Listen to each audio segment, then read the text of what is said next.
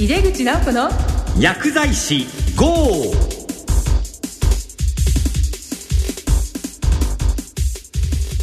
こんばんは。帝京平成大学の井出口直子です。この番組は薬剤師の方々に役立つ最先端情報をお届けし薬剤師を応援してまいります。今月のゲストはアメリカのテキサス大学 MD アンダーソンがんセンター腫瘍内科教授の上野直人さんです上野さんは日本人なんですけれども今はそのアメリカをメインにいらしていて、まあ、今回日本に、一時帰国をされている時に、え、お話を伺いたいと思います、え、2つのテーマチーム医療とキャリア開発をテーマに2回にわたりお届けいたします。早速井出口直子の薬剤師号始めていきましょう。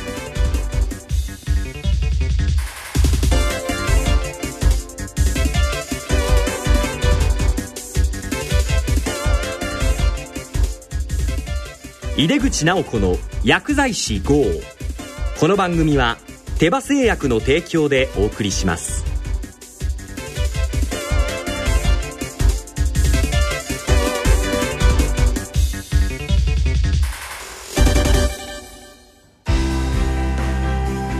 医薬品業界を牽引し続けるグローバルカンパニーテバ。新薬ジェネリックを開発製造するハイブリッド企業です。患者さんの笑顔を大切にする薬剤師の皆さんと。これまでもこれからも手羽製薬。井出口直子の薬剤師 GO! 井出口直子がお送りしています。アメリカのテキサス大学 MD アンダーソンがんセンター腫瘍内科教授の上野直人さんをゲストにお送りする1回目です。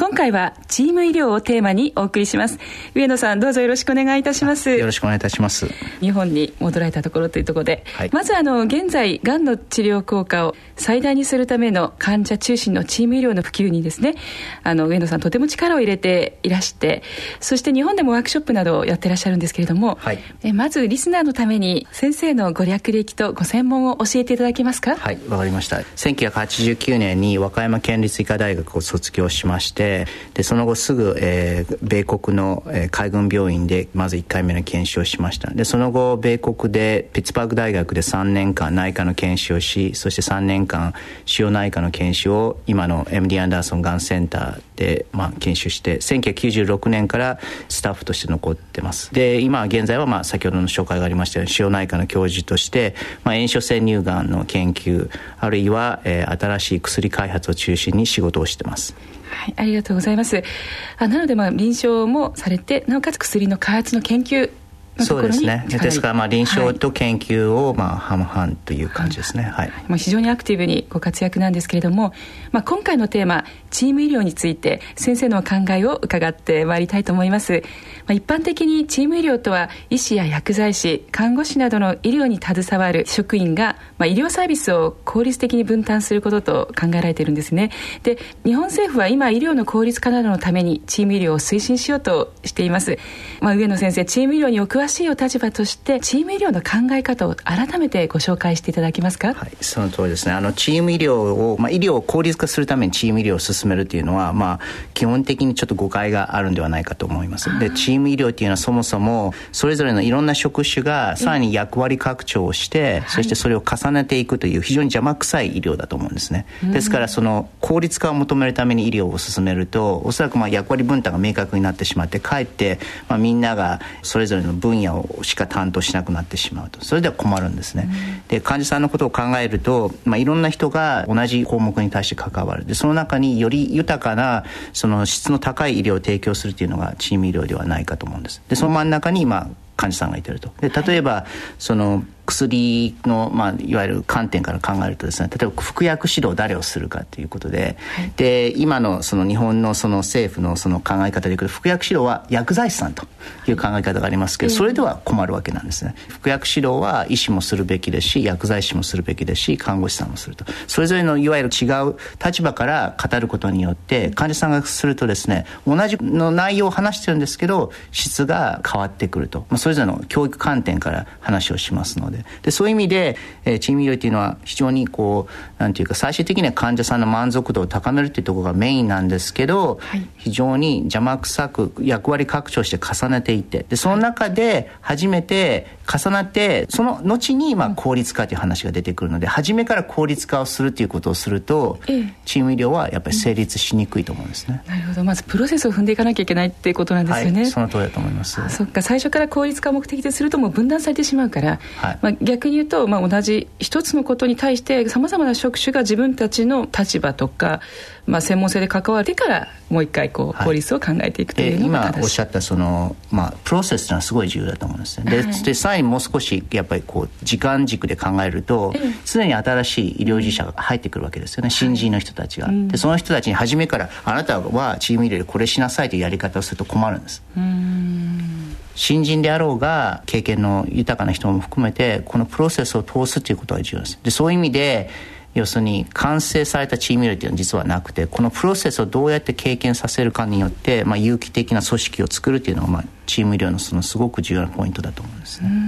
そうですか、まあ、そうしますとさまざ、まな専門職種が入ってきたときに、うん、仕事に制限をかけずに、まあ、いろんなことを体験させるということが最初、ね、だから何ができるかっていうことは、うん、もうなんとなくみんな分かってますけど、はい、それ以上に何ができるのかっていうことをいろんな職種、まあ、薬剤師の人だったら薬剤師の人たちだけなくてそれ以外の職種から見てもそのいわゆる可能性を引き出すということがですね、うん、とても重要。でそれが戦略的に、はい、いわゆるそのチーム医療を作るにあたってできてるかっていうことがですね成功のコツだと思うんですね。まあ、戦略ありきということなんですよね、はい、そうしますとそのチーム医療における医療従事者の働き方そしてリーダーがは誰が担うべきかについてのそうですね。ですか？らまあそのリーダーっていうのはその2つ考え方がありまして、えー、もちろん一つはいわゆる皆さんの考えているその何とかの長とかですね、あるいはまあチームの何か役職的なものを考えるんですけど本来のその医療従事者のリーダー、つまりまあ英語的に言うとインディビジュアルリーダーシップです個人としてのリーダーシップは何かというと常に正しいことを医療として行うというところがポイントです、はい、ですから例えば新人であっても明らかに意見が不一致の場合にそれを患者のためを思うならばそれをチームに語ることができるかっていう。でそれができる人はやっぱりリーダーだと思うんですね。ですので、まあ、現実にその現場において何か問題点があった時に、うん、もちろんそのドクターがいわゆる一つの全体像をこうなんていうか全体をこう引っ張っていく雰囲気はあってもですね、はい、個々の問題においては看護師さんがリーダーになるかもしれないし、うん、場合によっては薬剤師になるかもしれない、で薬の問題ならば薬剤師の人たちが中心にリーダーとして引っ張るべきだと思うんですよね。ですからそういう臨機応変なリーダーシップのそのなんていうか流れを作るということはとても重要です。なるほど。チームとしてのリーダーというよりは、まあ、場面場面で取るべきリーダーが違うといいますかリーダーシップを取るべき人が変わってくるという。で、ねはい、もちろん状況によっては非常に難しくてですね、はい、こう誰もコンセンサスが得られない状況があると思うので。でその時にはやっぱりその患者の救急度によってその決断をしなきゃいけない、うん、でそうなってくると明らかにまあドクターとかあるいはその全体像が把握できる人がいわゆる決断する場が求められると思うんです、ですから例えば救急の場においてですねみんながコンセンサス取るなんてやったらもう患者さん困ってしまいますからね。やっぱり誰かがパッパッパッって決めなきゃいけないし、そういう救急の場においてはもう明らかに明確に、まあ、ドクターがリーダーになる可能性がありますけど、慢性疾患などに関して必ずしも、まあ、もちろんポジションのリーダーも明確にしなきゃいけないですけど救急度が低くなるほどそれは非常に幅広いリーダーシップが各職種から求められるということですね。そうですか、うん、なるほど、まあ、緊急性ということも違うということですよね。はい。まあ、以前先生にですねこううまく医療従事者同士がコンフリクト葛藤してしまうと結局患者さんのためにならないでしたっけ、うん、そういう話を伺ったことがあったと思うんですけれどもそうですねコンフリクトがダメだっていうことを言ってるのではなくて、えー、まあそのコンフリクトをどういうふうに捉えるかというのはすごい医療従事者として大切だと思います、はい、必ず意見を持ってると思うんですよね、うん、で意見があればコンフリクトは生じるわけですよね、うん、ただそのコンフリクトをまず全部出してしまってそこからまあ相手の話をよく聞いてそしてコンセンサスを取るというプロセスが重要だと思います。ですから例えば患者さんの治療方針でみんなが納得できていない場合でしかも先ほど言いましたように救急度の高くない場合はですねやっぱり無理やりこうしましょうというふうに誰かが言ってしまうっていうのはよくないと思うんです、結局それがまあ何度も続くと最終的にはやっぱり流れとしておかしくなってしまうっていうんですかね、ですから決めなくてもいいものは結構たくさんあると思うんです。でもなんとなく時間がないので決めなきゃいけないというふうにみんな誤解してるんじゃないですかね。決めなきゃいけないというのはこう誤解だと。そうですよね。ですからまあ本当にそれはこの場で決めなきゃいけないものなのか、ええ、あるいは決まらなかったら時間を置いてもいいものなのか、結構時間を置いてもいいものがあります。あ寝かしとくのがいい場合もあります。しかもいわゆるあの解決できないものがいっぱいあるので寝かすしかない場合。ででも寝かしっぱなしも困りますよね、ね、だからそのタイミングっていうのはすごく、だからその良きリーダーっていう人はそのやっぱりどこでコンセンサスを得なきゃいけないかどこで時間を置くことができるかということがやっぱり見極める人だと思いますそうですね。そのリーダーシップを育てるのはやっぱり、まあ、一つには経験だと思うんですけども、えー、他に何か能力を高めるような判断能力ですかね、まあ、これらはやっぱりスキルとして捉える必要がありますよね。多くの日米含めて医療従事者の人たちがこれらをですね、やっぱり才能とかその本人のその性格で考えてるんですけど、えー、えー普通のビジネスの世界ではこういうコンセンサスを得るとかリーダーシップに関しては当然のごとくワークショップは常に日本でもアメリカでも行われてるわけです。でそういう意味でスキルとして捉える意味でそういうのに積極的に参加する必要が重要だと思います。でもまたさっきの話に戻りますけど、チーム医療のプロセスがやっぱり経験させなきゃいけないです。だから例えば新人の人が初めからあなたはこれですよというふうに決めてプロセスを経験させなかったら、うん、おそらくそれしかできない医療実装を育てたわけなんですよね。ですから柔軟性のないそのいわゆる新人医療従事者を作るのはすごい簡単です。はいでもさまざまな経験をさせて、まあ、その中に葛藤もあるし寝かすようなこともあるしそうやって身につけていくというそれは経験させなきゃいけないです、はい、だから葛藤のない医療現場っていうのはやっぱりちょっとやっぱりおかしいですよね、はい、あともう一つはまあワークショップなどで学んでいくということですよね。そうですよね。欧米のチーム医療の具体的な成功例などご紹介いただくことできますか？そうですね。うちのエミリアナスの病院では、まあ、外来とも病棟ともそういう、まあ、チーム医療が行われてるわけなんですけどでもそれに、まあ、成功をどう捉えるかは別物ですけど少なくともまあチーム医療を例えば現場で通して何が良くなるかというと、まあ、患者さん自身の、まあ、インパワーメントが起きる患者力を作るわけなんですよね、はい、ですからもちろん我々はその役割拡張することによってより邪魔くさい医療をするわけなんですけど患者さんもそれを経験するのでで何が起きるかというと患者自身も自分自身の病気として何を捉えなきゃいけないのかどういうふうに参加しなきゃいけないかということをやっぱり実感することによって、まあ、成功というのはまさに患者さん自身がですね自分の病気に対してして取り組もうという姿勢を引き出すということでは成功してるんではないか。特に欧米ではその辺はすごく。ですからアメリカ人の人が初めから患者としてもうがんになっても全然悲しまないでもガンガンやるんだって。あれは嘘であって、えー、人間ですから誰でもがんになったらみんな悲しいしやっぱり葛藤がいっぱいあるわけなんですけど、はい、でもどうして欧米の患者さんのまあかなりの数の人が積極的になるかというと一つはやっぱり患者力を与えるというプロセスがチーム医療から来てるということだと思うんですね。うそうなんですね、まあ、患者さんがまあ入院あるいはその治療の中で、まあ、いろんな医療従事者が関わって、まあ、一つの薬のことについても医師も看護師も薬剤師もっていう中で、まあ、患者さん自身の、まあ、エンパワーメントになっているそういうこうそうですね。だから例えば服薬指導を通して、うん、例えばいろんな人が言うと、ええ薬を飲むという意味は何なのかということですよね。で副作用の捉え方もみんな違うのででそれを聞くと患者さん自身もいろんな質問が出てくるわけなんですよね。